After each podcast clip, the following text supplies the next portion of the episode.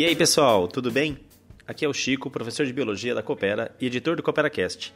Nessa 88ª edição do CooperaCast, e ó, rumo aos 100 episódios, hein?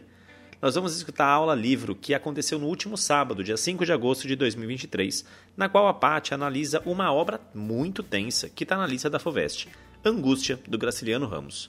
Uma leitura obrigatória e que, após escutar essa ótima análise feita pela Paty, sem dúvida vai ficar bem melhor. Paty, agora é com você, querida. A gente está aqui para falar de Angústia, esse livro que é um livro muito difícil, tá? Então aí, vamos com calma com ele, porque realmente é um livro bem complexo. Mas, em compensação, né? Não adianta nada ser complexo e não ser bom. É um livro muito bom, muito incrível. É, recomendo fortemente que vocês leiam. De todos os livros da FUVEST, eu acho que é, esse é um dos maiores em termos de extensão, mas eu diria que é um dos mais importantes para você ler. Se vai escolher algum para ler, eu diria para vocês lerem alguns, tá? Porque também é um livro muito difícil de você conseguir entender só com uma aula, ou só com um resumo, ou só ouvindo um podcast. É inclusive difícil da gente analisar ele se a gente não tem, não leu. Se a gente entender o que ele está falando se a gente não leu. Tá? Vai fazer mais sentido depois eu começar a falar para vocês sobre ele. É, antes da gente começar, só alguma, algumas questões, né? A primeira coisa que é muito diferente desse livro é que ele não tem capítulos. Ele é um livro corrido. Não tem uma divisão certinha de capítulos. Ah, eu vou ler aqui um capítulo por dia. Não tem. É um livro inteiro. Ele, é, ele é corrido do começo ao fim. Ele tem algumas partezinhas, algumas divisões de três pontinhos ali, mas mesmo assim, mesmo essas divisões, elas não se configuram exatamente como um capítulo. Elas são algumas partes, mas é uma história que ela vai muito corridinha, não tem essa divisão, não dá pra gente é, ficar parando no meio do caminho para conseguir ler, porque é um texto bem. É, tem uma palavra para isso. Ele é fluido nesse sentido. Tá? Mas vamos lá. Bem, primeira coisa que eu vou trazer aqui é a fala do professor Fábio César Alves, lá da FIFELESH, da USP. É, tem inclusive, a USP ela lança aqueles, aquela série de comentários sobre os livros, que sempre bom a gente dar uma lida. Né? E esse professor faz o comentário sobre angústia. Ele é especialista em modernismo segunda geração, romance de 30, e ele vai dizer o seguinte: é por isso que a literatura e as humanidades hoje incomodam tanto, porque elas mostram um aspecto do país que não é o desejado. Acredita Alves ressaltando que há uma dimensão de enfrentamento do real que aparece não só em Graciliano Ramos, mas em Machado de Assis, Guimarães Rosa e Carlos Drummond de Andrade, entre outros grandes autores a literatura brasileira é uma forma de pensar o país. Isso aqui, essa análise, né, de dizer assim, a literatura brasileira é uma forma de pensar o país, ela é fundamental para eu entender não só o Graciliano Ramos, mas para entender Machado de Assis, para eu entender o Guimarães, para eu entender o Drummond. Porque esses autores, eles vão fazer uma literatura que não é uma literatura de entretenimento, é uma literatura crítica. Não é tão gostoso ler Graciliano Ramos. Porque a gente bate de frente com um tipo de literatura que questiona a realidade, que vai mostrar um país que não é desejado. Tá? Ninguém quer se identificar com o Luiz da Silva. A gente quer se identificar com a menininha que anda de, de coque solto, frouxo, vai no Starbucks, compra um café, encontra o Harry Styles, que é o CEO de uma empresa rico, e que se apaixona por ela, e a vida dela vai ser incrível. World, Mas ninguém quer se identificar com um cara que é pobre, que mal e mal paga as contas, que se apaixona por uma mulher que vai trocar ele por um cara mais rico. E aí esse cara vai ficar obcecado e vai matar o cara no final. Oh, deu um spoiler, hein? Tipo, ninguém quer se identificar com esse cara que está em constante conflito, que se acha medíocre, que se acha um escritor ruim, um cara ruim, um cara feio. A gente não quer se identificar. Mas eu diria que a gente está mais próximo do Luiz da Silva do que a menininha do Starbucks de copo frouxo. Né? Porque o Luiz da Silva, ele meio que representa aí todo um país.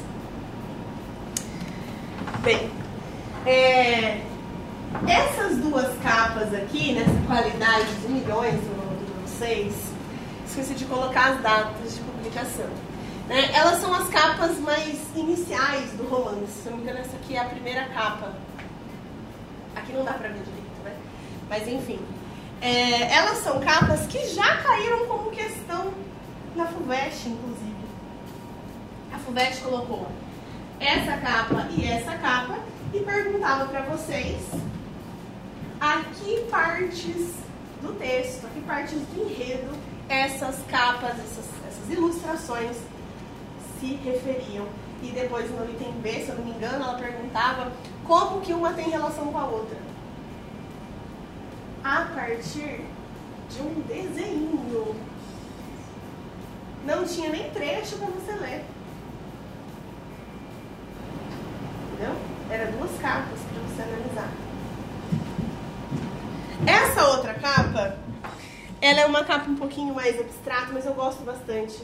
Porque ela mostra um pouquinho essa coisa, né, de o dente cerrado, uma coisa mais.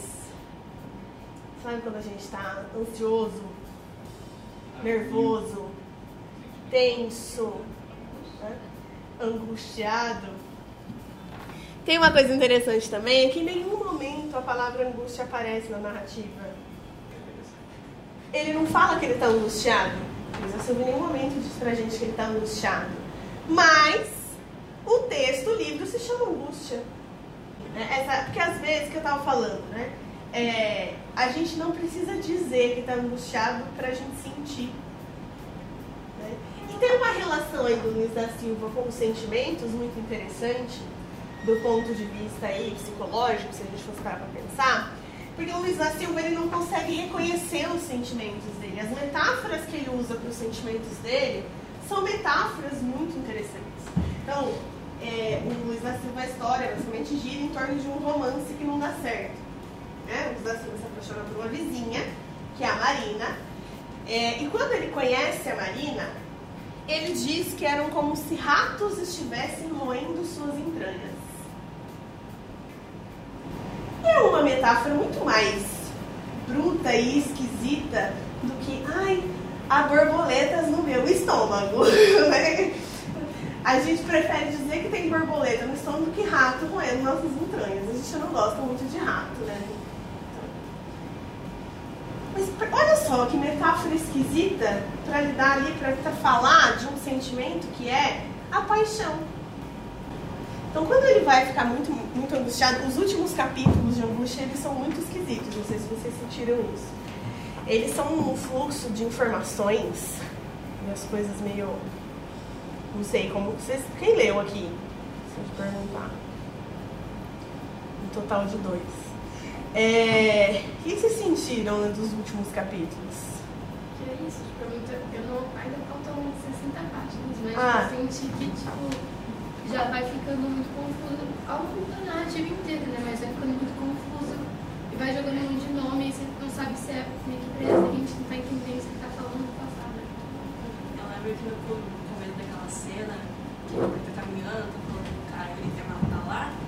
E tipo, no começo quando eu olhei pra primeira vez, eu não entendi nada. Eu pensei, o que ele tá fazendo? Você fica assim, meu Deus! Homem, O que você quer? o que está acontecendo? Ele tá doido. Porque é como se fosse, ele tá tão angustiado que a cabeça dele não para. Ele tá fritando o cérebro dele, sabe? Tá frito. Frito. Sabe quando a gente tá tendo uma crise de ansiedade? Se, alguém aqui nunca teve uma crise de ansiedade, mais ou menos assim. Você pensa em todos os seus problemas ao mesmo tempo e você inventa novos. E isso vai te gerando um negócio que você fica até. Isso externa, né? Você tem febre, você tem tremedeira, cai pressão. Esse negócio.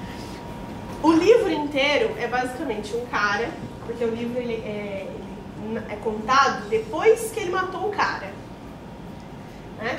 Então, o livro todo ele é contado a partir de uma pessoa que matou outra pessoa e ela está em constante angústia. Então, o livro inteiro ele é uma, uma crise de pânico. Se gente tivesse que definir esse livro, ele é uma crise de pânico escrita. Enfim, mas tudo vai fazer mais sentido. Esse livro me lembra muito o Crime e Castigo do Dostoiévski. Não sei se vocês já ouviram falar do Crime e Castigo. Alguém que já leu Crime e Castigo? É, Crime e Castigo é um livro de uma literatura russa, né? De um cara que ele decide que algumas coisas não devem acontecer e ele decide matar a véia que é a dona do, do, do apartamento dele porque segundo ele, essa velha cobra muito caro os aluguéis. Ela é uma pessoa imoral, hipócrita e, e ruim. Então, tá meio que tudo bem ele matar essa mulher. Crime e castigo. Crime e castigo? É.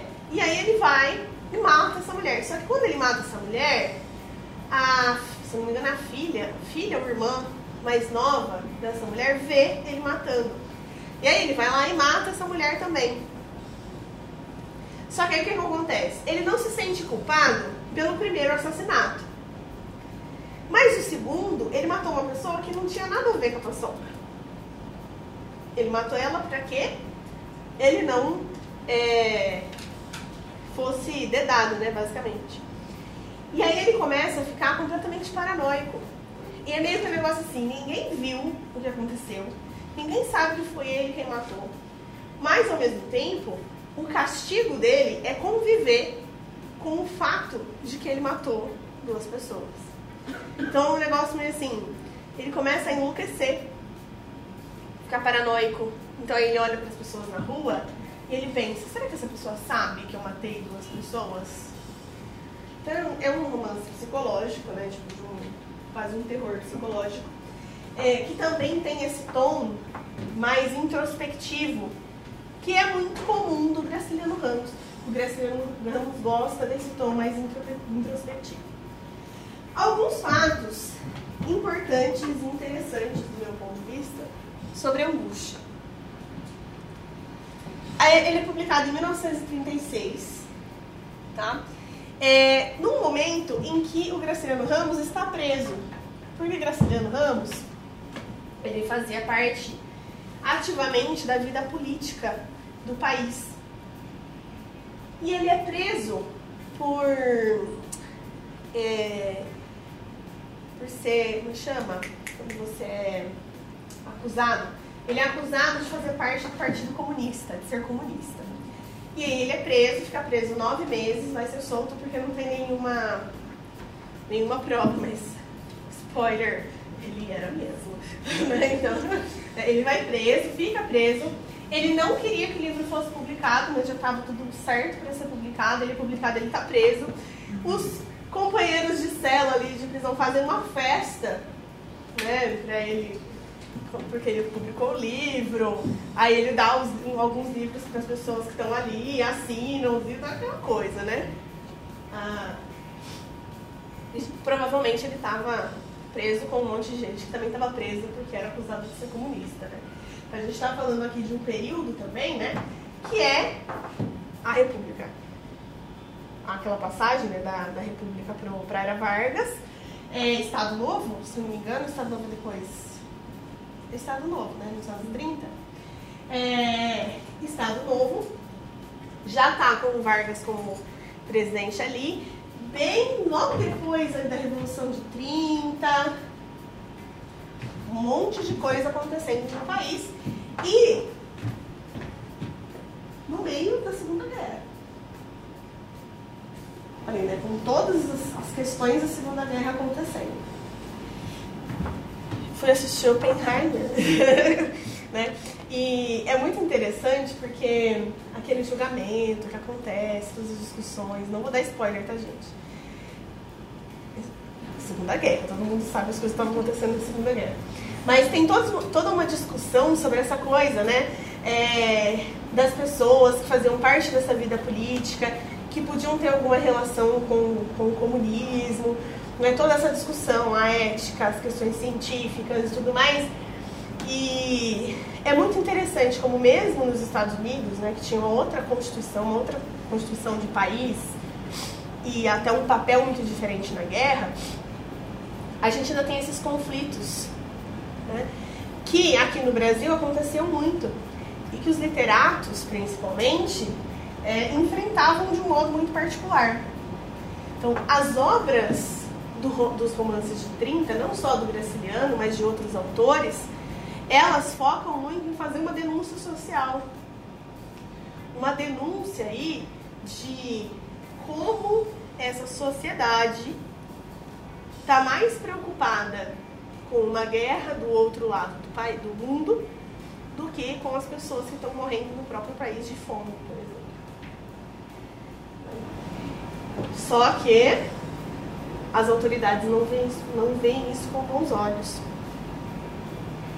É, e Angústia é publicado, é a terceira grande obra do Graciliano, né? depois de duas obras muito emblemáticas, Vidas Secas, todo mundo já ouviu falar de Vidas Secas, e São Bernardo, que é um pouquinho menos famoso. Já ouviram falar de São Bernardo? Que também tem essa, é, esse enredo de uma família, né, de familiares, de pessoas que vivem a seca, né, estão ali atormentados por todas as questões sociais de uma vida de vulnerabilidade e violência. E aí logo depois vem a angústia. Só que a angústia é muito diferente desses outros dois livros. A angústia tem uma outra pegada. Vocês já leram Vidas Secas? Leram? Vidas Secas não, gente, é bem curtinho, mas é um soco, né? Atrás de soco. É, é um livro que fala aí, né, de toda essa questão da seca, da miséria, da pobreza, da dificuldade e de uma dificuldade que ela é, ao mesmo tempo, financeira, mas quase humana. É uma secura que faz desses seres humanos quase animais. Em angústia é diferente. Enquanto em vidas secas o Fabiano ele se coloca como um animal como quem não sabe escrever, não sabe fazer conta, nem fala direito, Luiz da Silva, ele tem estudo, mas ele ainda não consegue ser alguém ali que dá conta das coisas. Principalmente das coisas da vida humana, né? das relações interpessoais, de lidar com os sentimentos. É, eu trouxe esse trechinho aqui de um artigo que chama Sociedade Literatura no Romance Angústia de Graciliano Ramos, desse carinha aqui, Robson dos Santos, que é um, um estudante da Unesp, que eu achei bem interessante essa análise que ele traz. Que ele diz assim, os acontecimentos sociais em Graciliano Ramos formam um cenário histórico da época e são de suma importância para o entendimento de sua obra. As angústias particulares de seus personagens compreendem as vicissitudes de um povo. As angústias que o Luiz da Silva tem, não só com relação, né, tipo, ah, ele matou o cara, mas as angústias que ele tem ao longo do livro, elas compreendem aí as vivências, as angústias de todo mundo. E vai fazer sentido. Quem leu aí, talvez tenha pegado essa coisa. É, o objetivo é, mediante a elaboração de um estilo particular, erigir uma ácida crítica social. Em todo momento, a gente tem pequenas referências ao Estado, pequenas referências à Era Vargas, pequenas referências às desigualdades sociais, às revoluções, às questões políticas. Né? Isso não é o tema é, superficial do texto. Essa crítica ela é muito mais elaborada no campo das entrelinhas. Né? Bem, continuando essa análise, a gente precisa pensar um pouquinho em todo o contexto histórico e literário que engloba o romance Angústia. O romance Angústia, ele está dentro do, do modernismo, segunda geração, dentro dos romances chamados romances de 30. Tá? Ou também romances regionalistas. Tá? Os romances regionalistas, eles tinham uma pegada muito particular de ter um caráter social. Eles buscavam né, falar muito sobre algumas regiões do, do país, regiões que são, em sua maioria, desvalorizadas ou colocadas ali como é, não importantes, são regiões ignoradas, principalmente o Nordeste e a questão da seca. Isso aqui tem um ponto importante também, porque eles vão olhar para o passado da literatura brasileira. E eles vão ver lá que no romantismo a gente tinha um tipo de literatura que era a literatura regionalista, que falava sobre os lugares rurais. E eles falam assim: hum, legal, a gente tem aí esse regionalismo, fala desse ambiente rural, é interessante, gostamos. Junto com isso, eles analisam as narrativas realistas, né? principalmente ali o, o naturalismo. Eles falam, olha, aqui tem coisas importantes, aqui tem coisas interessantes. O modo como essa narrativa é organizada a partir do lugar. E aí eles passam a fazer uma narrativa que tem a temática do lugar, mas pensando toda essa qualidade, principalmente a partir da crítica, de uma crítica atual. É, o primeiro texto do Romance de Tempo que é publicado não é nem em 30, olha só, né, é, o nome às vezes não é só pelo, pelo que a gente tem que se guiar. É, a Bagaceira, do José Américo de Almeida, que vai ser um texto que vai falar sobre essa seca, sobre o modo como os retirantes eles precisam sempre estar em movimento, buscando condições de vida melhor, porque eles vivem ali em uma situação praticamente insalubre de sobrevivência. E essa geração tinha como principal preocupação denunciar desigualdades e injustiças sociais no Brasil. Esse ponto de denúncia é importante para a gente entender toda a angústia que acontece aí nesse livro. Né? Essa denúncia que é feita a partir dessa narração, desse, desse contar do Luiz da Silva pra gente tá? do que ele fez. Eu acho que tem uma questão também, uma relação um pouco próxima, esse contar posteriormente alguma coisa, né? Quase que tentando justificar o que ele fez, tentando organizar a sua angústia, né? externalizar isso. Eu acho que tem um pouco também ali do Machado nisso. Como o Machado faz isso em Dom Casmurro, por exemplo, faz isso em Memorial de Aires. Né? É, o Machado ele vai externalizar essa coisa do lembrar o passado para tentar organizar o presente. Em angústia existe essa tentativa, né? essa busca de pensar no que aconteceu para, de certo modo, organizar os sentimentos interiores. Quase como se o exterior, o exteriorizar, né, fosse aquilo que é a chave para eu lidar com o interior com a introspecção. Faz sentido para vocês? A gente tem então uma literatura que é ficcional, crítica, mas que vai ter muito da realidade. Muito da realidade.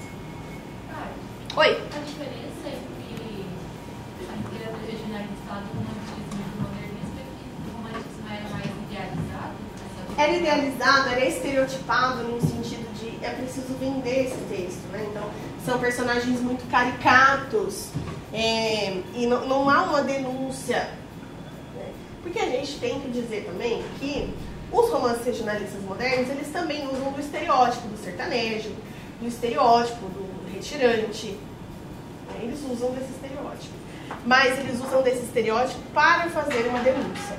No romantismo isso não acontece. No romantismo eu tenho um estereótipo que visa vender um romance. Não se trata de uma crítica a por que, que aquele estereótipo existe. Certo? Bem, nesse período todo, o que está acontecendo no Brasil? A gente vive uma crise econômica, política e social. Ali desde 29, que tem todo o rolê do café, né, que queima o café, várias coisas. Eu não vou entrar muito nisso, gente, porque essa parte de história do Brasil eu conheço um total de 3%, tá? Mas coloquei aqui o que é importante para a gente entender na literatura, tá? O restante vocês vão ver com o Romano ou com a Patrícia. A gente tem, devido a essa crise econômica, né? Ali em 29 tem a queda da Bolsa de Valores também, que vai afetar o Brasil todo. Tá? É, a, o mundo todo. A gente tem aí muito desemprego, muita miséria, é, manipulação política. A gente tem um golpe de Estado ali em 1930, com, com o começo da era Vargas. É, a gente vai ter essa República com Café com Leite, que não vai acontecer mais por conta do golpe de Estado que vai acontecer. E essa decadência, essas dificuldades financeiras, econômicas, políticas, sociais, elas vão fazer com que algumas pessoas sofram mais que outras. A gente sabe disso, né? Sempre que a gente vive uma crise econômica, pode ser que todo mundo perca, mas uns vão perder mais que outros. Não dá pra gente dizer que numa crise econômica, por exemplo, o Elon Musk está perdendo muito, está sofrendo um monte. Que o Zuckerberg, coitado, tá ali, ó, correndo o risco de perder o emprego dele. O Silvio Santos, nossa, vai, corre o risco ali de ficar pobre. Não vai, né?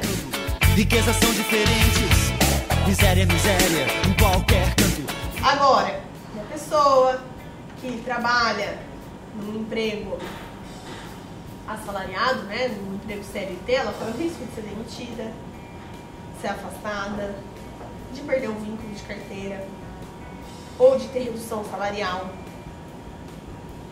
aumento de carga horária, enfim, essas pessoas vão perder mais que outras. Não é diferente aqui.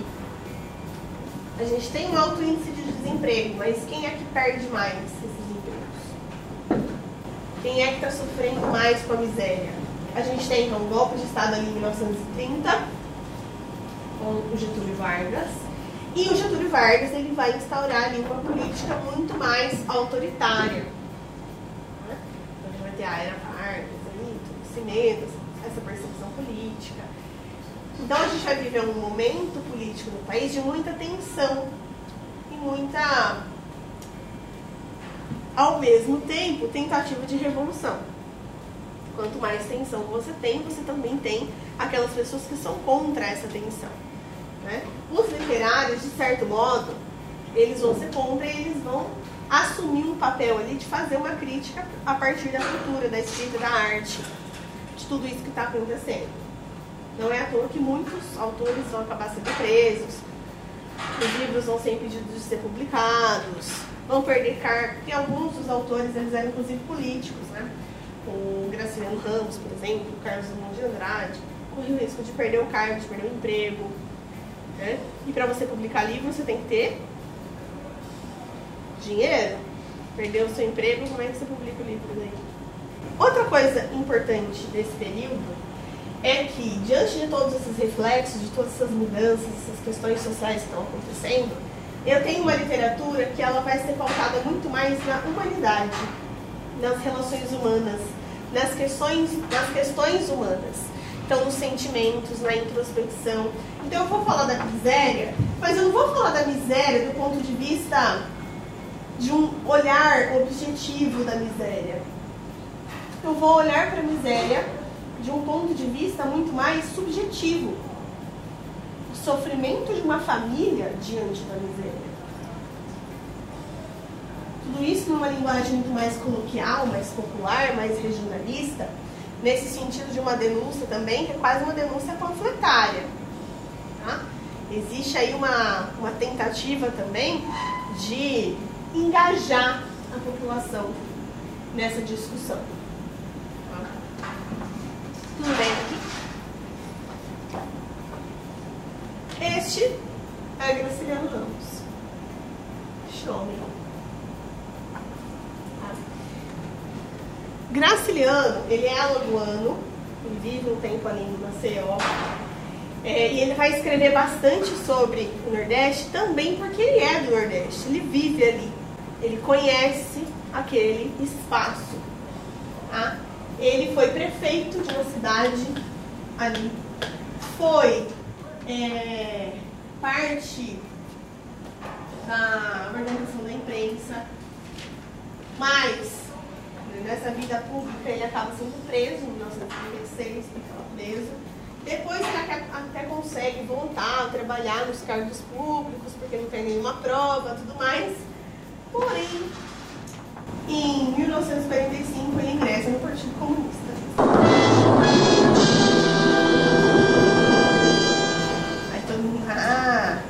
As suspeitas não reais. Ingressa no Partido Comunista e ele vive bastante essa questão política do país, tá? Sem é, uma neutralidade tão, tão presente. O Drummond ele também vai ter um, uma biografia meio parecida, nesse sentido de que faz parte da política do país tudo mais, mas ele é muito mais neutro. Tanto que isso é uma das críticas que se, que se faz né, ao Drummond, que ele é meio neutro, né, meio na dele. Mas quando a gente falar de Drummond, a gente volta nessa questão. Tá? Eu trouxe essa frase do Graciliano porque eu acho essa frase fenomenal. Que ele diz assim: qualquer romance é social, mesmo a literatura Torre de Marfim é trabalho social, porque só o fato de procurar afastar os outros problemas é luta social. Então, quando você tem um romance que não fala de nada porque não quer, isso já diz sobre a sociedade. Né? Então, todo romance é social na medida em que todo romance está e ali refletindo as relações sociais que acontecem. Né? Eu acho isso muito interessante. Mas vamos falar um pouquinho mais de angústia agora. Angústia não é um texto, um livro, em que eu tenho acontecimentos em ordem cronológica. Eu tentei fazer uma análise aqui de um modo um pouco mais cronológico, porque senão vocês não vão entender nada numa aula, quem não leu. Né? É, porque no livro em si, a gente não tem essa relação cronológica dos acontecimentos. Eu não começo ali na fazenda dos pais Luiz da Silva, quando ele é uma criança. Não, né? eu começo com o Luiz da Silva, depois que ele já matou um cara, ali na casa dele, vivendo a vida dele, quando ele já é adulto. Mas, em todo momento da narrativa, eu tenho ali um idas e vindas. Quase um flashback. Né? São flashbacks contínuos. Mas a gente não consegue perceber, às vezes, quando que o flashback aconteceu. Então você está lá lendo, e você fala, meu Deus, isso aqui é presente ou passado, estou confusa, o que está acontecendo? Aí, em algum momento, a coisa se encaixa. Né? E aquilo que eu falei, de, sabe quando a gente está ansioso, quando a gente está e várias coisas acontecem, vão acontecendo na nossa cabeça, a gente pensa em várias coisas que parecem que não tem uma relação uma com a outra. Então, estou pensando aqui no que eu vou fazer de janta, ao mesmo tempo na questão de matemática que eu não consegui resolver, e na redação que eu preciso escrever, e na minha tia que vai vir me visitar. E aí você fala, gente, nada a ver a janta com a matemática, com a redação, com a minha tia que vem me visitar. É. O livro inteiro é assim. Então eu estou tendo ali um acontecimento e ele lembra de alguma coisa. E à primeira vista, parece que essas, essas lembranças, esses momentos aí de sai da realidade e volta, né, do pensamento do Luiz da Silva, que é o nosso personagem, parece que não faz sentido. Parece que não tem relação uma coisa com a outra. Mas, gente, tem sim. Vou dar um exemplo e isso é o foco da aula toda. Ah, basicamente. Que eu acho que é um dos pontos mais importantes do livro. Basicamente, se a gente fosse resumir o livro, a história é: Luiz da Silva é um homem que se apaixona pela vizinha, marca o casamento com a vizinha. E aí, um cara, filho da p, maldito, chamado Julião, Julião Tavares, vai lá, seduz a namorada dele, a noiva dele, e aí ele fica sem namorada e sem dinheiro, porque no, nesse meio tempo aí ele vai desembolsar uma grana para o casamento acontecer. E aí o Julião seduz a noiva dele, ele perde a noiva, perde o dinheiro, tá com um ódio maldito do, do talarico, né? Que ficou com a menina, mas ele sabe que ele não tem intenção nenhuma de casar com a menina. Ele fica doidão, possuído de ciúme, maluco. Começa a seguir os dois, né? Tem uma cena que começa a seguir os dois. Descobre que Julião engravidou a Marina. E aí Julião some, deixa a Marina meio que a Deus dará. Ele fica mais possuído de raiva ainda. Aí descobre que Julião vai pagar um aborto pra ela. Aí fica com mais ódio ainda. Aí descobre que Julião já tá seduzindo outra moça em outro bairro. E aí ele fica, não. Esse homem não pode ficar impune. E aí ele vai, segue o Rubião, o Julião, ó, misturei aqui as narrativas.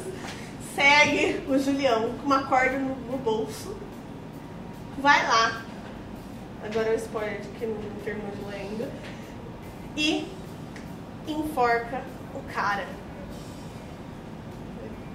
Mata o cara.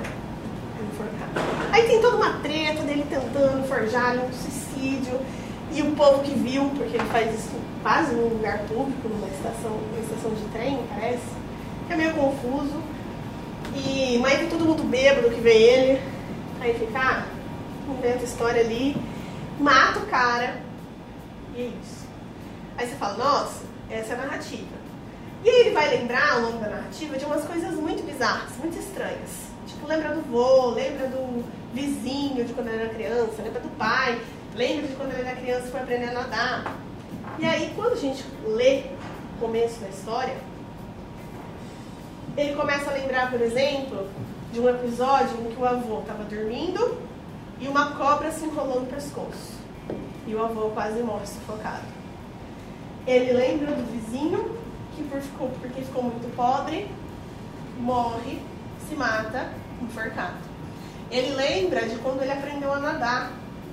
E o pai dele ensinou ele a nadar de um jeito muito paternal. Pegava e jogava ele na piscina. Então, vai. Prende. Se não aprender, morre. E ali ele quase morre afogado. Vocês conseguem ver uma recorrência aí? As memórias dele não são memórias qualquer. São memórias que têm a ver com essa relação do sufocamento. E não sei se vocês já se sentiram angustiados alguma vez na vida de vocês, mas muitas vezes o sentimento de angústia vem acompanhado de falta de ar. Olha isso não é genial. Quando a gente começa a ler o livro, essas memórias parecem não fazer muito sentido. Porque o que, que tem a ver ele lembrar do avô lá na roça? No começo não parece que faz sentido essas memórias. Mas essas memórias elas a ver com todo o contexto narrativo. Então, é, todos os personagens, essas lembranças, elas têm uma linha comum aí, que é essa angústia, esse, essa falta de ar, né? esse assassinato. E é interessante a gente pensar que seria muito mais fácil ele dar uma facada. Ou ele dar um tiro no cara. Porque ele tem dificuldade Né? O Luiz da Silva, ele é um homem magro, não é muito forte, é um homem frágil. E aí ele vai, amarra o pescoço da outra. É, o cara que é um homem forte, ele vai definir o Julião como um homem gordo, parrudão, né? Porque o Julião é rico. O Julião tem dinheiro.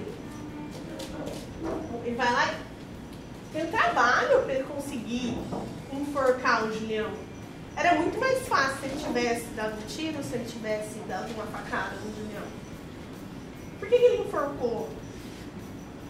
Porque ele queria que o Julião sofresse. Ele precisava que o Julião sofresse ali. Que ele sentisse a morte chegando. É uma coisa bem vingativa. Luiz, ele, ele queria vingança. E esse espírito de vingança ou de justiça, né? a gente fica aí meio que nesse limbo da justiça com as próprias mãos, a gente precisa pensar agora, tentar organizar todos esses acontecimentos que são misturados na narrativa, mas que tem uma ordem cronológica. Então a gente começaria pensando ali que na infância do Luiz da Silva, esse nosso personagem, é, ele viveu numa fazenda, né, o, o avô dele tinha uma quantidade considerável de dinheiro, tanto que o avô dele tinha escravos. Ter escravo era um sinônimo de status social. Escravo não era uma posse barata. Tinha, não podia ser uma posse barata, né? Porque era uma forma de se diferenciar na sociedade. Então, o avô dele, o Trajano, tinha uma quantidade de dinheiro considerável. Tinha uma fazenda. E o Luiz da Silva viveu nessa fazenda, num ambiente muito duro, muito rústico, muito bruto. É uma brutalidade ali que vai aparecer em todas as relações familiares dele com o avô e dele com o pai. O Trajano, que é esse avô, ele é a representação desse homem bem bruto também. Né? Então ele é um homem que é malvado, né, de certo modo, que não lida muito bem com o sentimentalismo. Vai ter a história da Quitéria, né, que é uma amante do Trajano, uma, uma ex-escrava que ele tipo, mantinha relações ali a, amorosas, sem a parte do amor, né? Relações sexuais com a Quitéria, teve vários filhos com a Quitéria e mantinha ali uma relação de quase humilhação. Eu vejo muito mais como humilhação mesmo. Da Quitéria e dos filhos, embora ele assumisse a parte de deixar perto, de manter financeiramente, né? Então a Quitéria ela aparece como esse lugar de uma mulher que é um, quase um, um objeto de satisfação do Trajano. Né? Então o Trajano ele é esse estereótipo de uma pessoa que tem dinheiro e que usa do seu poder financeiro para o seu melhor. O Trajano vive numa fazenda no interior do Nordeste. Nesse período aqui, no caso da história vai ser um pouquinho antes ali, 1920, década de 20 no Brasil, a gente tem um movimento muito forte de resistência da República Velha, que é o cangaço. Luiz da Silva conheceu os cangaceiros, viveu esse momento. E quem eram os cangaceiros? Os cangaceiros eram pessoas que faziam justiça com as próprias mãos por meio da violência. Então, se uma pessoa foi lá e fez alguma coisa ruim, um poderoso, né, um, um latifundiário, eles iam lá e piu, mata por meio da violência. Então, era um, um movimento de resistência. Luiz da Silva viveu, cresceu, permeado por um movimento de resistência que fazia justiça por meio da violência. Então, quando ele lembra desses momentos ali, dos assassinos do avô dele, né? Quando ele está indo matar o Julião, também tem uma relação desse lugar do fazer justiça com as próprias mãos. Vivendo nesse lugar, nesse ambiente onde ele não tinha nada de afeto, vamos pensar assim, né? É, o Julião Luiz, ele é um, um homem que é fruto de uma criação bruta, de uma criação sem amor, de uma criação sem sentimentos. O Luiz, ele inclusive se coloca como uma pessoa meio comum. Ele não, não, se vê como uma potência de nada. E ele é um personagem, se a gente for analisar, né? Ele tem tipo 35 anos, que não é nem novo nem velho. Vocês acham que é velho, não é nem novo nem velho, né? Ele é um funcionário público no emprego mediano ele ganha um salário que dá para ele pagar as contas e guardar um pouquinho. Ele vive numa casa que não é nem num bairro pobre, nem num bairro rico, num bairro ali mediano. Ele não é feio nem bonito. Então ele é um cara que tá ali naquele ponto em que ele não se destaca em nada. E ele vive essa infância também onde ele não se destaca em nada. Todas as relações dele são pautadas pela violência. E ele vive também uma relação ali, por exemplo, eu acho muito interessante quando ele lembra do Mestre Domingos, que é um ex-escravo Trajano, mas estava sempre ajudando o Trajano. Então o Trajano começa a beber, mais no final da vida dele, né, depois que a esposa dele morre, ele começa a beber e vai ficando meio lelé da cuca. Né? Então ele vai envelhecendo e vai enlouquecendo mesmo. Provavelmente uma doença senil, aí, uma é, demência, ele vai ficando um, sem muita noção da realidade. Vai perdendo a noção, vai perdendo a sanidade e vai bebendo cada vez mais. E o mestre Domingos, que é esse escravo, vai ajudando ele mesmo assim. Embora o Graciliano Ramos, nesse caso aqui desse livro, ele não fale muito do contexto pós-escravatura, a gente tem esses dois personagens que aparecem e que mostram muito da relação dessas pessoas que eram ex-escravas e que tinham ainda essa relação quase simbólica com os seus senhores, que eu acho que a FUVEST poderia cobrar de alguma forma. Essa relação, por exemplo, da Quitéria, que é um, um, sexualizada, mas ao mesmo tempo não recebe afeto, não é assumida, os filhos que não são assumidos, a gente tem o mestre Domingos que não é mais escravo, mas constantemente sente que está em dívida. É, mesmo que ele vá lá e ajude, ele é sempre humilhado. Então ele é livre, mas não é tão livre assim.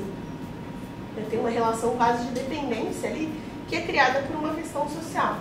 Então esses dois personagens eles são interessantes, né, nesse sentido, e eu veria a Fuvete cobrando, nesse lugar de como o pós-escravatura ainda manteve essas pessoas em uma situação de, é, de objeto. De objeto. O episódio da Cascavel eu já falei, né? É muito comum, gente, esse episódio da Cascavel, é, quando você mora em sítio, ah, terminou o almoço, vai deitar no banquinho debaixo da mangueira tá ali na, no chão. Só que aí a pessoa dorme, né? Eu lembrei muito do meu tio, né? até mandei mensagem pra ele. Só tio, cuidado, hein? Tô lendo aqui uma história. Porque o meu tio ele deita e ele bota o chapéu na cara, assim. E ele fica lá uma hora fazendo a cesta dele embaixo da árvore. No chão. No chão. No chão, terra. Dorme. Aí ele levanta. Ai, o que será, né? Que as costas tá com tá dolorendo. Então eu imaginei muito essa cena assim, né? A pessoa tá lá deitada no chão pós-almoço, embaixo de uma árvore, e vem uma cobra e enrola no pescoço. Né? Enfim, biólogos explicariam se a cascavel faria isso mesmo. Cascavel provavelmente não, porque é uma cobra peçonhenta. Agora, esse comportamento de enrolar é algo que a gente encontra mais em cobras constritoras, como por exemplo acontece com jiboia, Acontece com sucuri. Mas cascavel não costuma ter esse comportamento, não. Ela vai e dá o bote mesmo. Mas, fazendo ou não, na narrativa a cobra ela tem muito mais esse lugar simbólico, né? De, do sufocamento. Depois que o avô dele morre, basicamente bebe toda, todo o dinheiro que ele tem, né? É, o Luiz deixa essa fazenda e vai morar na vila junto com seu pai. E aí tem um episódio, por exemplo, que ele vai para a escola e ele não sabe nada, ele é meio bruto, ele tem dificuldade. A professora diz que ele é um cavalo que não conhece direita. Né? Então tem essa relação também de um de um estudo que também foi muito brutalizado. Né? Então é quase como assim, quando ele vai lá e diz assim, meus versos eles são medíocres, eles são ruins, minha escrita é, não é digna de ser lida, é quase como uma, uma ferida que já vem da infância. Né? Ele é um nada, ele é um ninguém. Né? Tanto que ele escreve para ganhar dinheiro. Ele vende os poemas dele, ele vende os textos dele para ganhar um dinheirinho extra, para alguém publicá-los com outro nome. Então ele um ghostwriter. É isso o nome? Ghostwriter, né? quando você escreve e outra pessoa assume a escrita. Então ele não se sente livre nem de publicar seus próprios textos. É, Freud explica. Eu, eu vejo umas coisas de psicanálise, precisei saber umas coisas de psicanálise na faculdade, e lendo essa questão psicanalítica, né, do, da repetição do sintoma, né, das, das frases, das falas, né, das discussões, é bem interessante. A gente analisa psicologicamente esse personagem, né, como ele adulto é um, quase um reflexo de como ele era criança também, né? essa infância, que é quase como se ele nunca tivesse saído dessa infância dolorosa. Enfim, ele vai aprender a nadar nesse processo ali, né, de um jeito bem interessante, como já contei para vocês. Né? Alguém aprendeu a nadar assim? Já avisa para a gente acionar o conceito tutelar. Né? Meu Deus, imagina eu já aqueles vídeos das criancinhas, a gente, eu sei, eu sei que existe uma contestação científica, mas me dá um desespero quando eu vejo vídeo de criança que pega o bebezinho e joga na água e a criança, gente, se dá alguma coisa errada, a criança morre. E eu fico pensando, essa criança ela vai ficar traumatizada. Ela vai. Eu tenho certeza. Pouca. Gente Nada traumatiza, imagina isso. Vai beber, acordou um pouco mais cedo, tá traumatizado. Imagina se jogado numa, na água assim, falta a pessoa ler angústia na vida dela. Enfim. É, e ele vai lembrando também de, do vizinho que ele tinha ali na vila, que é o seu Evaristo, que era um homem que vai ficar muito pobre, endividado, vai ficar sem dinheiro. E aí, nisso de ficar sem dinheiro, ele ele acaba indo pedir comida num lugar, e aí o cara, o dono do lugar, humilha ele e dá uma comida tipo, sem valor pra ele, ele vai embora chorando, deixa a comida para a esposa e se enforca, né, se mata. Então por que, que ele lembrou desse episódio específico? De novo, essa questão do se enforcar, né? do morrer pela falta de ar, morrer pela falta. Né? É, então a gente chega à conclusão de que Luiz ele tem uma infância muito dura e muito difícil. Assim como muitos outros indivíduos nessa sociedade. Então quando a gente pensa aí que as angústias individuais elas refletem a angústia de um povo inteiro, é um pouco nesse sentido. E essa, essa dureza, né, essa brutalidade, ela fica muito evidente, por exemplo, quando o pai do Luiz morre. Ele chega, o pai dele está morto, e ele fica mais incomodado com o fato de que os pés do pai aparecem roxos ali debaixo do lençol, e ele vê, do que com o fato de que o pai dele morre. Né? Então o pai dele morreu e ele só pensa que o pai dele era cruel com ele. O pai dele jogava ele a nadar na, na sem nada. E aí ele não chora. Então o pai dele morre consegue chorar. Ele fica escondido, e eu até falo, né? Tipo, eu, eu fico ali e parece que ninguém me vê. Parece que ninguém sabe, ninguém sabe que eu existo. E ele só vai chorar quando. Agora eu não lembro se é a vizinha ou se é a empregada. É, uma mulher ali que tem uma relação com família aparece e entrega um copo, um chá para ele. Um copo de uma xícara de chá para ele. E aí ele fica tão enternecido, né, no sentido de assim, um, um, um sentimento ali de ser cuidado que ele nunca tinha recebido, que ele chora. Ele não chora a morte do pai. Ele chora o fato de que aquele foi o primeiro gesto de cuidado que ele recebeu em muito tempo. E todo mundo acha que ele está chorando pelo pai, né? E você me pergunta, e a mãe? Onde está a mãe? A gente não tem muita recorrência da mãe ali, né? A mãe ela não, não aparece. Até coloquei aqui, cadê? Tá aqui? Onde que eu escrevi? Está no outro slide, ainda coloquei assim, hum, aí. Ele, ele não, não, não fala da mãe, não tem figuras femininas marcantes em sua história. A primeira figura feminina marcante da sua história é a Marina, que é a mulher por quem ele se apaixona. E ele tem uma noção muito esquisita do que é a mulher na sociedade. Ele vai tratar a Marina de um jeito muito esquisito. Aí você fica, gente, por que ele está sendo escroto com a menina do nada, assim? né? Tem aí toda uma relação, não vou passar pano, tá? Mas tem toda uma relação é, quase que histórica da história dele, de- do modo como ele trata a Marina. Vai ter todo um momento em que ele vai lembrar da vida dele, da vida adulta, depois que o pai dele morre. Ele vai tentar entrar no exército, vai ser muito difícil. Aí vai sair, vai trabalhar num jornal, vai ganhar muito pouco. Vai, é, tipo, ficar devendo pra todo mundo, não vai ter dinheiro, vai morar na rua por um tempo. Então ele vai ter um, um primeiro momento da vida adulta muito duro, muito difícil, né, muito sem dinheiro, até que ele vai conseguir um emprego melhor, né, vai conseguir pagar as contas ali e vai conseguir se estabilizar, se estabelecer um pouquinho melhor. né. É, eu dei um destaque aqui também para como ele pensa as relações amorosas, porque ele vai contar de quando ele morava numa pousada e ele queria muito, muito, muito fornicar. Ele tava ali, ó, meu Deus, hormônios, preciso tricotar. E aí ele decide dar em cima da neta da dona da pensão.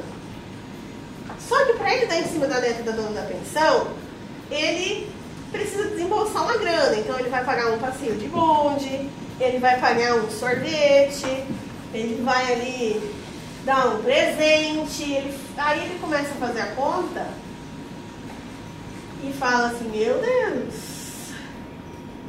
tá muito difícil tudo isso para enfiar minhas pernas no meio das pernas dela, né? Usando as palavras dele. E aí ele chega à conclusão de que o amor ele é simplesmente uma transação econômica. Né? Que as relações interpessoais ali é transação econômica. Eu pago, ele tá. E aí ele vai começar assim, aí ele vai né, ficar bravo ali com toda a situação.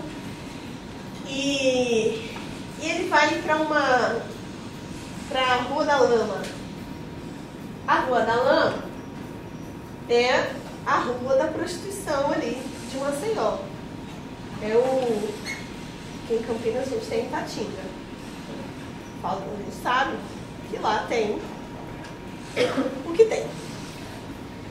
E ele vai pra Rua da Lama, encontra uma moça, né? E uma moça, inclusive, é bonitona e tal, vai tricotar com a moça, e a moça não aceita o dinheiro dele, porque vê que ele tá meio pobre. E quase um. Tem quase dó dele, né? E aí ele fica indignado com aquilo, porque ele ele não tinha que ter gastado dinheiro com a neta da dona da pensão. Né? Mas ali ele tinha que pagar a prostituta. É, uma outra coisa importante desse livro é que a gente vai lendo e ele não poupa muitas palavras, né? Ele é um livro com uma linguagem bem explícita às vezes. Tem até a parte que ele coloca um pedaço, né? Que ele vai é, para casa, pra casa, pro quarto de uma prostituta e ele vai falar do cheiro, né? Ele vai fazer umas referências a negativas ali do cheiro, da doença, da, da forma, quase como se ele associasse essa ideia da prostituição a uma ideia de decadência. É uma linguagem bem chula mesmo. Enfim, e aí ele vai ter esse momento com essa prostituta, vai passar, e estamos ali, quando ele está lendo um livro, um livro ruim, um crepúsculo, embaixo da mangueira, e ele fala assim, é um livro ruim mesmo, e é um livro assim, péssimo, de qualidade horrível. Ele está lendo esse livro e aí ele olha para cima e ele vê uma moça. Uma moça toda arrumadinha, de cabelos loiros, olhos azuis, pernas, um corte, uma vizinha diferente, uma moça ali bonita. E aí ele fica ali, no, os ratos estão roendo as entranhas dele. Ele vai dizer pra gente, ele vai negar até a morte que ele estava apaixonado. Até a morte do Juliano, no caso. Ele vai negar até o assassinato que ele estava apaixonado pela Marina. Mas a gente percebe, que ele, a gente percebe, quando a gente está lendo, que ele não está só querendo transar com a Marina. Não é isso. Não é só um desejo sexual que ele tem ali pela Marina. Existe uma outra coisa. Porque ele fica muito mais puto com o Julião quando o Julião larga a Marina e vai fazer isso com outra moça do que com todo outro processo. No final das contas, ele quer o bem da Marina, porque ele gosta da Marina. Porque ele está apaixonado. Como dizem por aí, arriou os quatro pneus. Ele tá ali, ó, todo dela, reagindo todos os stories dela com o coração. Ele tá apaixonadíssimo. Mas ele vai negar até a morte, então ele vai colocar muito no lugar de era uma paixão carnal pela Marina. Mas não era só isso. Vê a Marina, vai começar a conversar com ela, e aí é um momento que a gente fica muito, é muito esquisito, porque vai falar, nossa, a Marina ela é ingênua, ela é uma mocinha que só se preocupa em se maquiar, em usar sapato de salto com meia de seda na, na, no quintal de terra, né, que sonha aí várias coisas. No final das contas, a Marina ela é a representação dessa juventude que pode qualquer coisa. Que não tem preocupação porque ela está nesse momento de sonhar. Ela pode ser qualquer coisa. Então ela está naquele momento de flor da idade mesmo. Então ela pode sim botar um sapato de salto com uma meinha de seda e ir para terraço de terra, foda-se. Ela é a possibilidade. E ele, sendo ali um homem comum, em seus 35 anos, mais feio que bonito, pobre, até onde cai morto, ele vai ter uma resistência em ficar com a Marina. Mas um belo dia, no cair da tarde, os dois estão ali, né, conversando pela cerquinha. E aí os dois tascam o beijão. E aí você fala, nossa, que isso? Só que Luiz, ele pode não ter muita coisa. Mas ele tem noção. E aí ele fala assim, não, a gente beijou aqui, agora a gente tem que casar. A gente tá falando de 1930 também, tá, gente? Uma outra história. Em 1930 tinha uma legislação que é, punia com prisão, inclusive, se um homem desvirginasse uma menina e não se casasse com ela. No sentido assim de ele fez isso só para se aproveitar dessa menina. E o Luiz ele não queria ser essa pessoa. Ele não tinha muita coisa, mas ele tinha. Ali, ele tinha uma moral a zelar. Então ele decide que vai casar com a Marina. Mas é muito interessante que quando ele vai falar do casamento, né, ele fica muito nervoso. Então ele começa a ficar ansioso. Ele demora para pedir ela em casamento. E por que, que ele demora para pedir ela em casamento? Né? Tem várias interpretações possíveis. A minha é que ele não sabe lidar com os sentimentos dele ali. Porque ele nunca teve um sentimento positivo. A vida dele é permeada por várias questões negativas. Chega nesse momento, ele está vivendo um momento que era para ser bom, e no final das contas, ele não consegue lidar com isso, ele não consegue aproveitar. Então ele começa a criar preocupações, ele tem crise de ansiedade. Então ele pensa em pedir ela em casamento, ele já pensa, nossa, é muito caro, eu preciso comprar um anel, eu preciso comprar um enxoval, a minha casa tá podre, eu preciso não sei o quê, e aí eu tenho que marcar um casamento, e a igreja tem que pagar, e aí ele começa a mudar o foco. Ele não pensa no que ele está sentindo, ele pensa em tudo que ele tem que fazer. E aí quando ele vai pedir em casamento, é muito engraçado, porque ele já vai fazer, faz um. Ah, eu não ia casar aí, tô aqui diante de você comprar um churrasco. não é tipo, oi, esqueci o nome da mãe dela.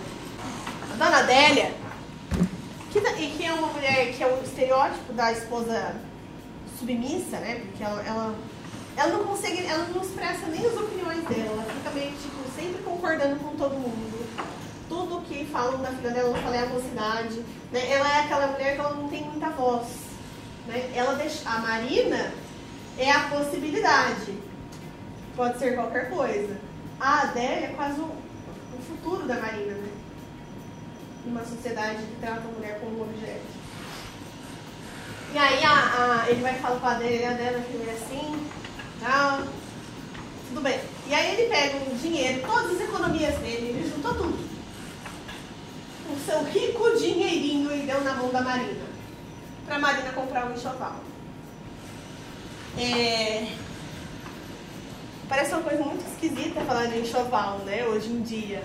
Hoje em dia você vai lá na Americanas, na Americanas ou na Pernambucanas, parcela em 30 vezes as coisas que você quer para sua casa, né? No passado, gente, as pessoas tinham um baú que elas iam fazendo enxoval desde, desde criança, né? E aguardando. Minha mãe foi assim. E olha que minha mãe nem é tão velha, né? Tipo, ela guardou um monte de coisa, foi fazendo, ia ganhando de presente, guardou enxoval. Marina não tinha enxoval porque ela era muito pobre, ela tinha pouca coisa. E aí ele dá um dinheiro ali na mão da Marina. Vamos aí atualizar pra gente entender mais ou menos o que acontece. Dá lá 5 mil reais pra ela, pra ela comprar umas coisinhas. Tipo o mínimo, tipo um jogo de cama, um par de toalha, umas roupas ali. E é isso. Vai viver. Aí ele deixa na mão dela, vai embora. Quando ele volta no outro dia pra saber o que ela comprou. O que, que Marina comprou? Umas camisas, umas camisolas de seda, uma camisa de linho. Comprou cinco peças de roupa. E aí ele fica tão assim, né? Tipo, meu Deus, que desmiolado, o que, eu tô fazendo na minha vida? Cadê as outras coisas? Cadê o resto do dinheiro? E ela fica, não, gastei tudo. E aí ele fala, né? Tipo, eles têm uma briga ali. Ele fala, pô, sou pobre, o que você tá achando? Né? Você gastou todo o dinheiro, agora eu vou ter que pedir dinheiro emprestado pro meu amigo ali. E aí vem o. Olha só a relação, né? O cara que empresta dinheiro pra ele é um amigo dele que é judeu. Então, essas pitadinhas da questão das políticas da época, né? Ele vou ter que pedir dinheiro emprestado, eles brigam, tem uma discussão ali, a Marina ela dá uma murchada. Por quê? O casamento não deixava de ser, naquele, nesse período, uma forma de ascensão social. Né? E Luiz, querendo ou não, ele era um homem que parecia ter uma vida ok. E aí quando ele dá essa cortada, a Marina fica assim, o brilho sumiu. Né? Eles têm essa briga, Luiz vai para casa, fica remoendo essa briga. E aí ele fala assim, não, vamos lá, vamos resolver isso aí. Aí ele vai numa, numa joalheria, compra um reloginho nela, um joias. E ele também uma pulseira, um brinco. Ele compra um negócio ali e vai para casa, né? E pensando na reação que ela vai ter quando ele dá um presente. Quando ele chega ali na casa, quem que ele encontra conversando com o marido? Julião Tavares. Agora, vamos falar um pouquinho do Julião. O Julião, eu falei da Maria, depois eu volto. O Julião, ele era um homem rico, que conseguiu estudar, então ele tinha ali bacharel em bacharel em licenciatura, ah, coisa assim. Então ele era estudado, ele era um cara filho de um cara que tinha empresas, então ele tinha é, muito dinheiro. Então, no final das contas, o Julião ele representava tudo aquilo que o Julião não era. Ele tinha uma família, ele tinha um bom emprego, ele tinha estudo, e o Julião ele era insuportável. Então o Luiz não suportava o Julião. Porque o Julião ele era uma pessoa inconveniente. Então ele visitava o Luiz sempre dia, comia na comida do Luiz, falava as coisas, tinha opiniões que não são defensáveis. Né? Então, por exemplo, tem toda uma questão ali do vizinho, do lobisomem, que é um vizinho, que todo mundo fica assim, hum, será que ele tem relação com as filhas dele? Fica todo um negócio. Eles apelidam o cara de lobisomem porque eles acham que rola um incesto ali com as filhas. E o, o Julião fala, ah, mas incesto é natural. E todo mundo fica assim em choque, ninguém questiona ele. Por que ninguém questiona ele? Porque ele é um homem rico que representa esse poder da sociedade. Né? Ele é um homem tão rico e tão poderoso que ele pode até achar incesto ok, que ele não vai ser preso, por exemplo. Então Julião ele representa esse lugar dos poderosos. Então ele é hipócrita, é cristão, é o famoso cristão, que só é cristão na igreja. Né? Sim, nossa, Jesus, parabéns, deu comida aos pobres. Passa na rua, alguém pede um salgado e a pessoa só falta chutar.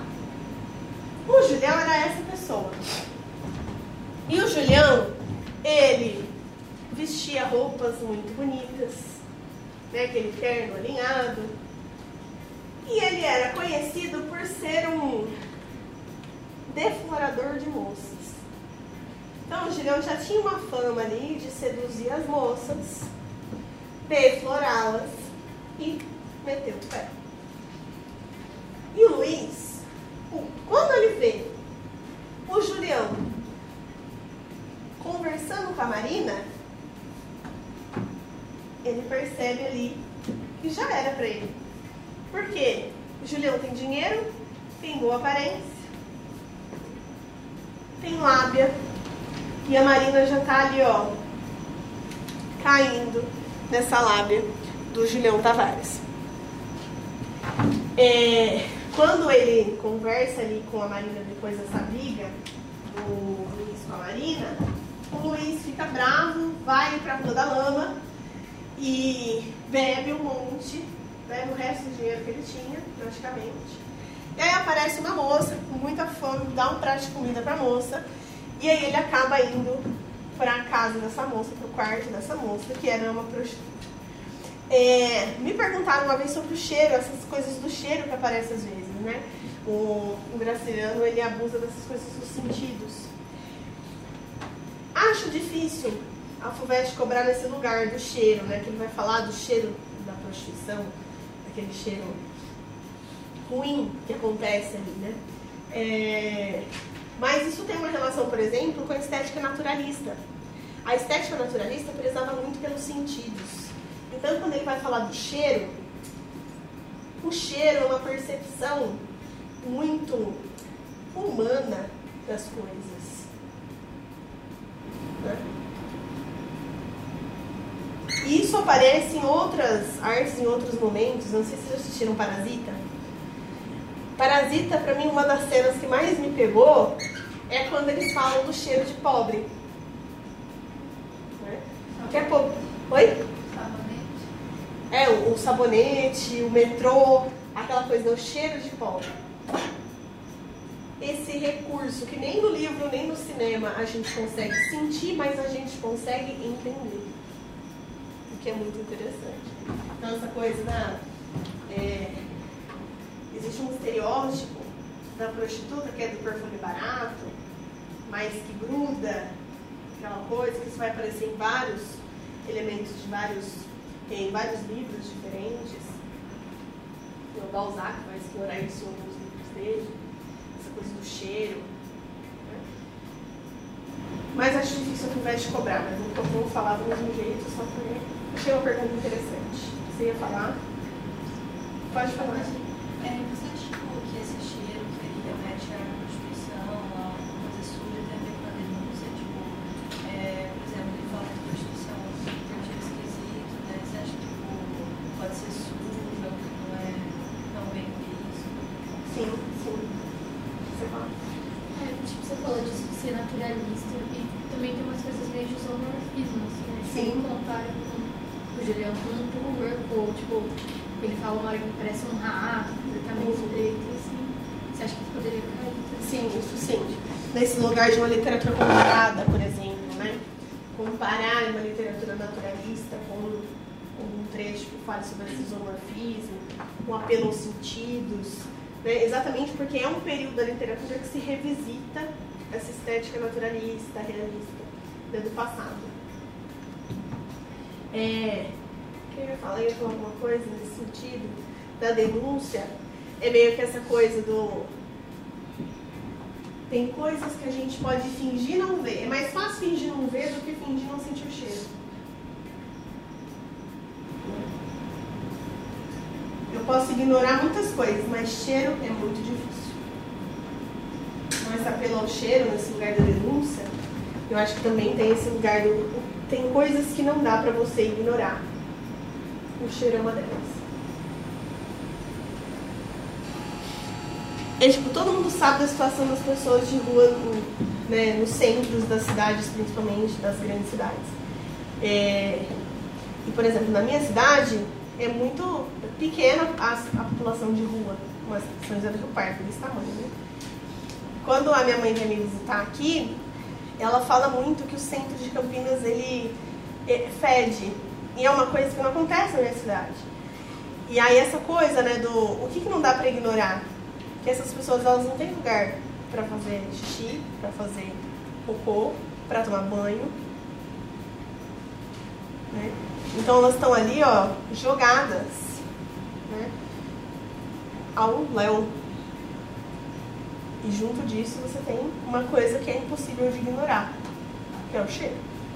Então acho que essa coisa da denúncia do cheiro, nossa, é bem interessante na verdade. né? Acho difícil cair alguma coisa assim, mas é algo pra gente pensar, esse lugar né, da denúncia. É... Diante disso, Luiz termina com Marina, de fato, e aí Marina começa a se relacionar com o Julião. Não sei se vocês têm essa experiência, já tiveram algum momento, ou sabem como é, é de dividir parede com o vizinho. Se vocês moram em apartamento, né, ou em casa, é, antigamente as casas elas, elas dividiam parede, parede meia, que eles falam, né?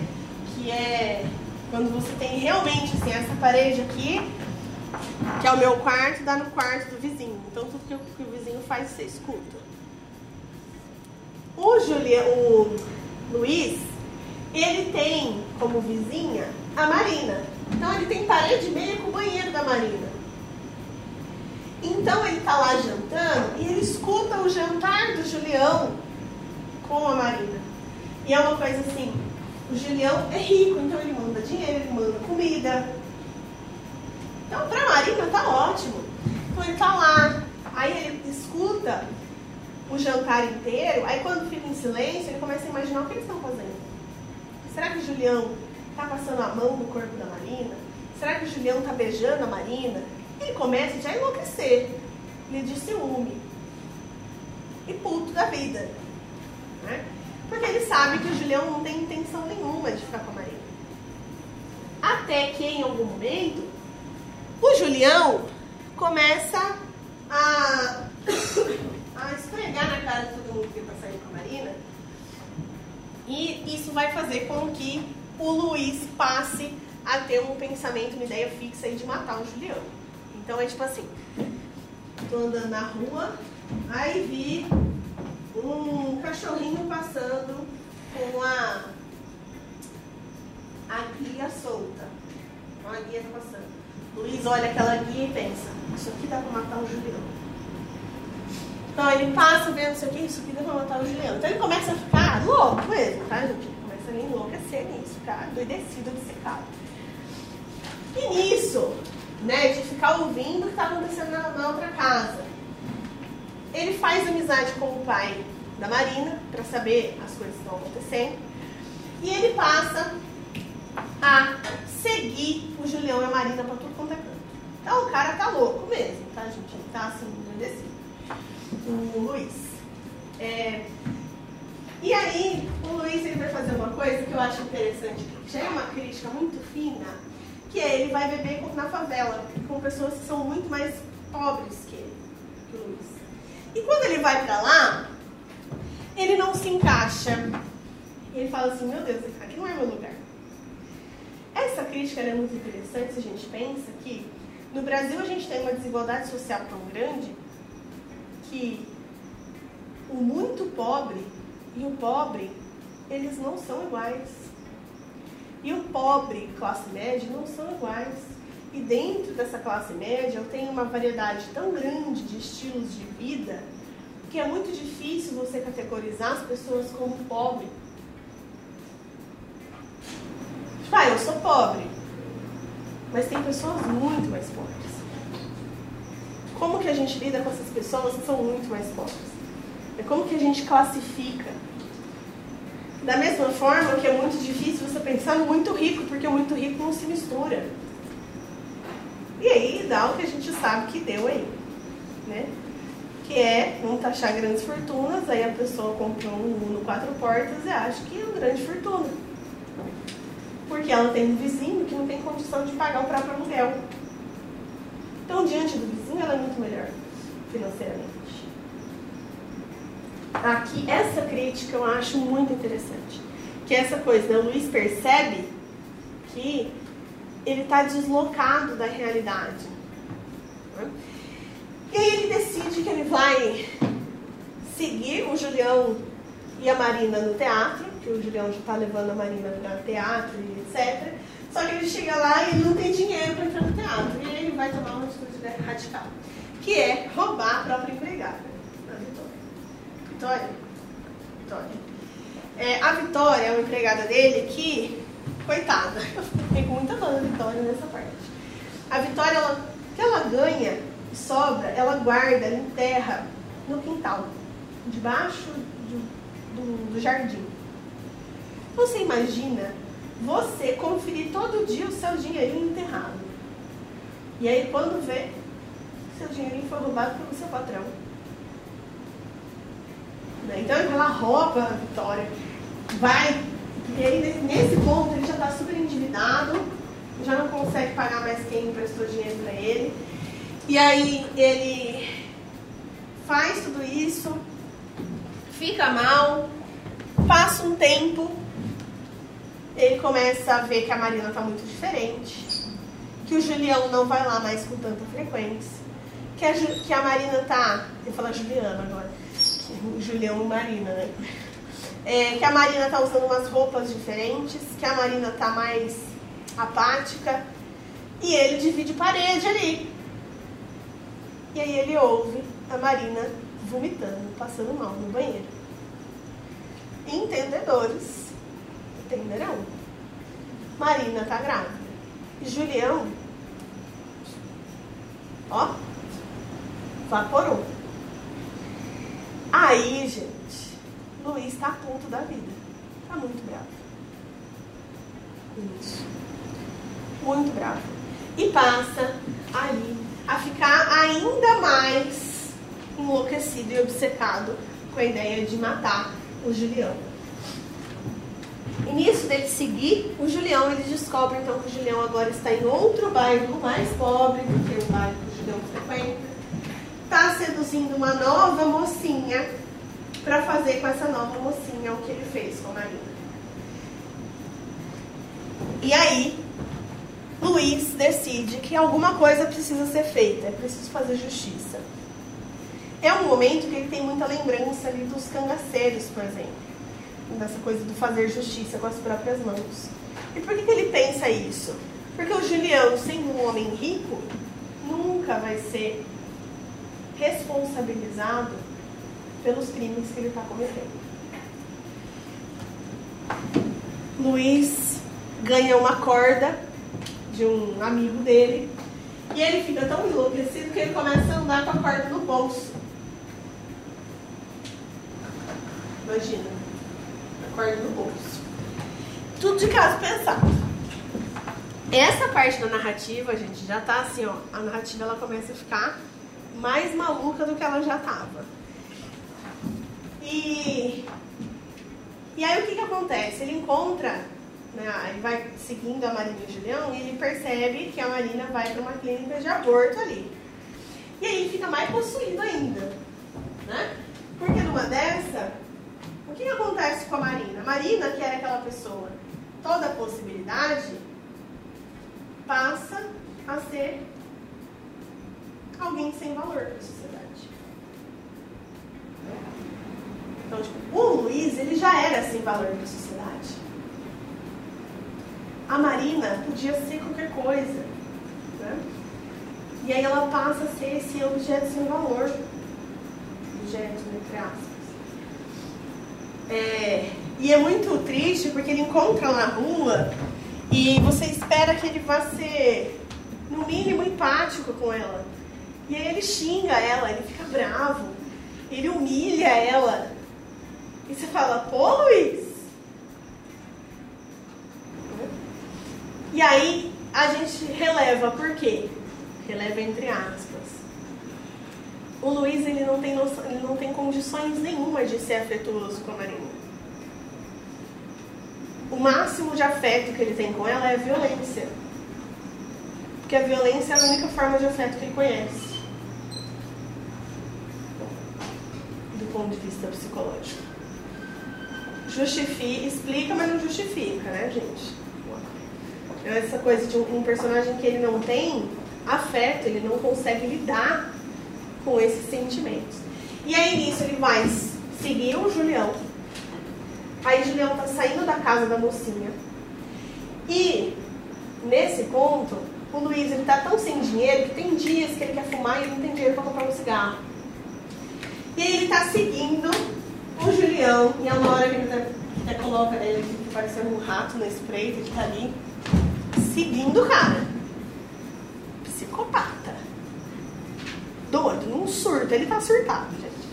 Seguindo o Julião, pensando em várias coisas ali, a cabeça dele a mil. Pensando, pensando no, no avô, na cobra, pensando nele morrendo afogado, no vizinho que foi enforcado. Vai, vai, vai. E aí, o Julião tira um maço de cigarro e acende um cigarro. E nesse momento, o Luiz, que está há tempos, há dias com vontade de fumar e não tem dinheiro para comprar um cigarro, tá ali passando vontade,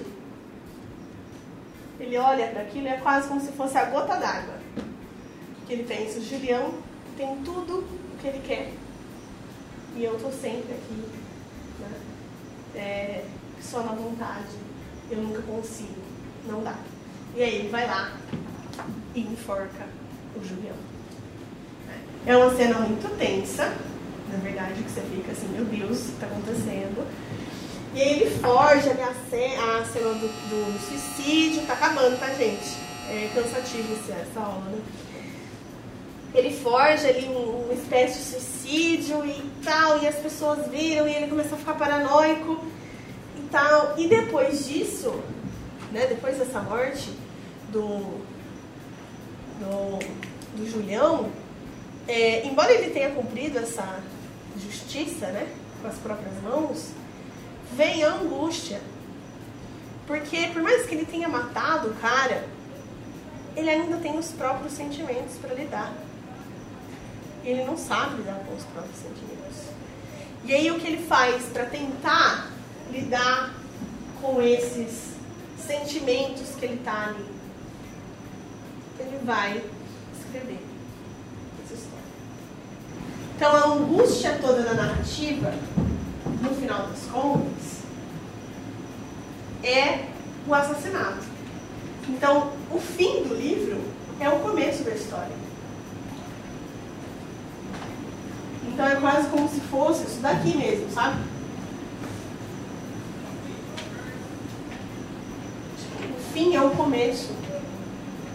É um, um sentimento circular. E aí é outra coisa quando você lê pela segunda vez. Porque as coisas que estavam acontecendo no fim, tudo que ele se lembra, né, toda aquela angústia e o começo do livro, tudo se encaixa. Então, tudo aquilo que a gente está lendo no começo e a gente fica perdido e parece que não faz sentido, tudo tem relação com o fim. Tudo está interligado. É meio aquela série Dark, já assistiram? Né? Muito bom. tudo, tudo faz sentido, tudo se encaixa. Só que para tudo se encaixar, eu preciso chegar no fim do livro. É, é genial. É muito bom. Tá? É, então essa coisa dessa, obsessão da justiça com as próprias mãos, a referência ao cangaço, eu acho que poderia ser uma questão a ser cobrada aí pela FUVEST, tá? Nessa questão de uma interdisciplinaridade com a, a sociedade. É, Quando a gente pensa nessa morte do Julião, eu separei aqui três interpretações possíveis e interessantes para a gente pensar numa relação crítica. Né?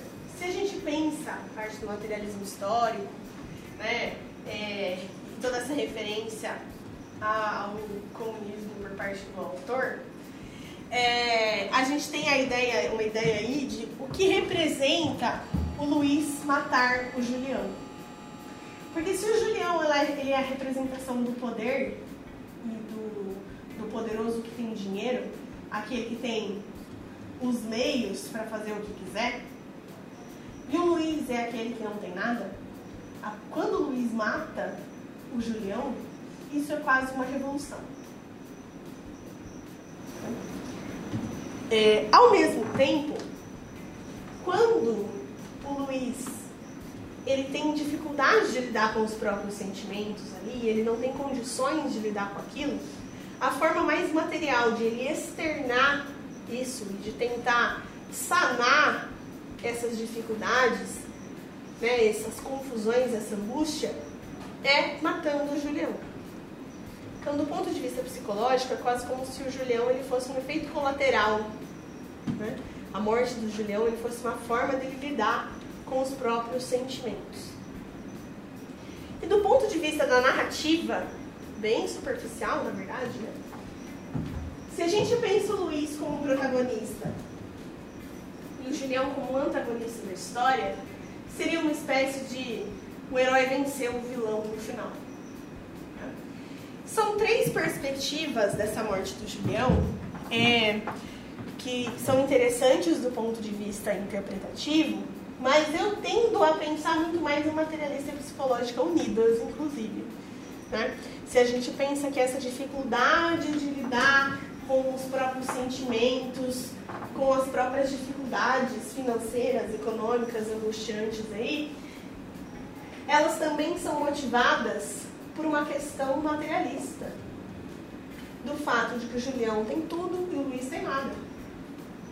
E que é uma das únicas coisas boas que o Luiz consegue, o Julião vai lá e arranca dele. Né? Nesse lugar de quando ele consegue um, um sentimento bom, uma boa relação com a Marina, o Julião vai lá e passa a mão. Então eu acho que a, a perspectiva materialista ela se une muito a essa perspectiva psicológica. Tá? Faz sentido para vocês? É, só para finalizar, eu queria voltar na parte da Marina. A Marina, ela é, no final das contas, um, um ponto de partida, início e fim né, da narrativa. Ela é a figura feminina que vai aparecer, ela é o primeiro momento de afeto que o Luiz vai ter, ela é a perda, né? ela é ali o, o elemento que vai fazer o Luiz entrar em parafuso. E eu vi esse, esse artigo, inclusive recomendo que vocês leiam, que eu achei muito interessante, que chama As Voltas do Parafuso, uma leitura de angústia, de Graciano Ramos, porque ele vai colocar que o livro todo é como se fosse esse parafuso, que ele volta, volta, volta, volta, e ele acaba dando volta em volta de si mesmo. Né? Esse lugar de o começo ao fim, né? tudo meio esquisito, essas voltas da narrativa. É um artigo bem interessante. E ele diz o seguinte, né? Ele vai, esse cara aqui, o Felipe Oliveira de Paula, ele vai citar o Rui Mourão, que vai dizer que em angústia, né, angústia gira todo em torno de Marina. Apesar de suas voltas serem muitas vezes tão distantes que numa primeira leitura não conseguimos ver a relação com sua vizinha, o seu ponto principal é ela. Muitas vezes quando ele pensa lá no avô, no pai, nas suas relações, na neta de não sei quem, parece que está tudo muito distante. Mas ao mesmo tempo, é a partir dela e das voltas em redor dela que vamos conhecendo Luiz da Silva e sua vida. Trata-se de um romance cíclico, o seu início começa com o seu fim. Quando eu falo que é complexo, dá medo dessa aula, também é por isso, porque parece que nada faz sentido, né? que tudo é muito solto, quando no final das contas, tudo está meio organizado ali, por esse ponto de partida, que é, é a Marina, né? no final das contas. É como se a Marina fosse o gatilho. É, a Marina é essa representação da possibilidade, da liberdade, da, do afeto, do amor, né? do sonho. A Marina, ela tem, ela é muito ingênua, no sentido de que ela não teve a dureza, a infância dura, a vida dura que o Luiz da Silva teve. Né? Então ela é um conflito ali com o pró, a realidade do próprio Luiz. Né? É, então essa relação do, de a Marina comprar coisas que são bonitas e não coisas que são úteis. Né? Pode parecer que ela é simplesmente uma mulher fútil. Mas no final das contas ela é só uma mulher que não precisou passar e não passou por tudo que Luiz passou. Né? Então ela é um ponto de conflito ali. Né? Dessas realidades, dessas dificuldades e de tudo que no final das contas o Luiz desejava. Então a angústia parte também de um desejo que ele tinha, não só pela, pelo corpo material né, da Marina, não um desejo só sexual, mas um desejo de toda essa representação da Marina, de afeto, de amor, de relacionamento, né, de ingenuidade, de possibilidade, de afrontamento e que ele perde. E que no final das contas um desejo que é interrompido né, por um cara que representa tudo que é de ruim da burguesia. Um homem rico que usa da hipocrisia como ferramenta para interromper o desejo do pobre, basicamente. Né? Certo? Dúvidas? Não? Leiam, minha gente, porque vale a pena. Um livro que vale a pena. A gente não entende nada no começo. E no fim parece conosco. Narração é uma narrativa, a gente chama de uma narrativa de fluxo de consciência. Porque ela acompanha essas crises de pensamento do personagem. Então não é uma narrativa cronológica, é um tema psicológico. Também não tem um espaço fixo, porque ele, ao mesmo tempo que ele lembra da cidade, da, da infância, do momento da, do início da vida adulta, ele também fala do, de Maceió. É, E é um tipo de narrativa que a gente chama de narrativa de fluxo de consciência. Que você acha que é o objetivo trazendo isso? trazendo esse livro objetivo, é, eu acho que um pouco é saber se os vestibulandos conseguem ultrapassar essa linha de, um, de uma interpretação superficial, que seria basicamente ah, um romance que deu errado e ele mata por vingança. Né? É, outra coisa é se o, se o vestibulando consegue interpretar e analisar essas camadas mais de uma crítica social a essa figura da burguesia, a essa questão de uma infância que vai fazer com que os adultos eles não tenham possibilidade de viver bem, né? É, das faltas, toda a loucura, como é, quando a burguesia tira o mínimo né, do proletariado, como ela está fazendo com que esse proletariado, no final das contas, enlouqueça. Né? Tipo, Ele enlouquece, ele fica angustiado, mal, e sem condições de lidar com o próprio sentimento. Então, acho que essa parte da crítica que é feita, né, dessas relações políticas que aparecem, né, é, porque não é sobre o Brasil, é sobre o Brasil a história. O Douglas da Silva, ele, de certo modo, representa todas essas pessoas que não tiveram possibilidade, todas essas pessoas que nunca conseguiram, todas essas pessoas que não sabem lidar com seus sentimentos, todas essas pessoas que não têm voz diante de quem tem dinheiro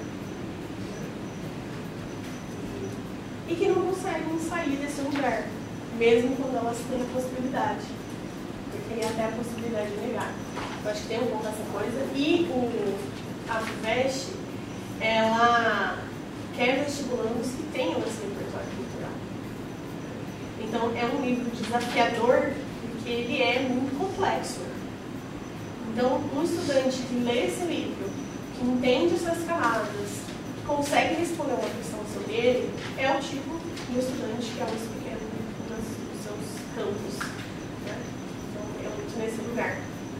Um estudante que consegue ler além desse fluxo de consciência e entender as diversas camadas que a gente tem. Assim. Não sei se eu respondi. Gostaram? Muito bom. Muito bom. E, por incrível que pareça, ele não é uma leitura difícil do ponto Eu não acho, pelo menos. Acho que em Casa Borba é mais difícil, nesse sentido de vocabulário. Campo geral, mais difícil. Eu achei Vidas Secas bem mais difícil. Vidas secas é bem mais difícil que esse. Foi o primeiro livro que eu. Eu acho que o que é cansativo é essas idas e vindas, os flashbacks. Que aí você fica, meu Deus. Né? É, isso eu acho cansativo. Mas ao mesmo tempo é um, um cansaço proposital, do meu ponto de vista, dos próprios brasileiros. É como se a- o próprio personagem estivesse cansado de pensar. Assim, uma das melhores obras que eu realmente colocou. Com certeza. Sim, essa e campo geral. Campo geral é, é um dos meus livros preferidos mesmo. Porque é muito bonito, né, gente? Bem, é isso, gente. Bons estudos. Leiam. É, essa versão aqui, não sei se vocês têm acesso a essa versão. angústia. Mas eu posso pedir, por exemplo, para o Igor. É, como é chama? Escanear. Tem um pós-fácil do Silvano Santiago sobre uma análise de angústia que é bem legal. Esse pós-fácil aqui. Eu pedi para o Igor escanear para mim e aí eu posto no Classroom para vocês. Tá? Não é muito, muito longo, deve ter umas 10 páginas. E é bem interessante a análise que ele faz. Tá? É isso, obrigado por terem vindo neste sábado à tarde, né? Fazendo análise de obra e escutando uma obra do lado. E é isso,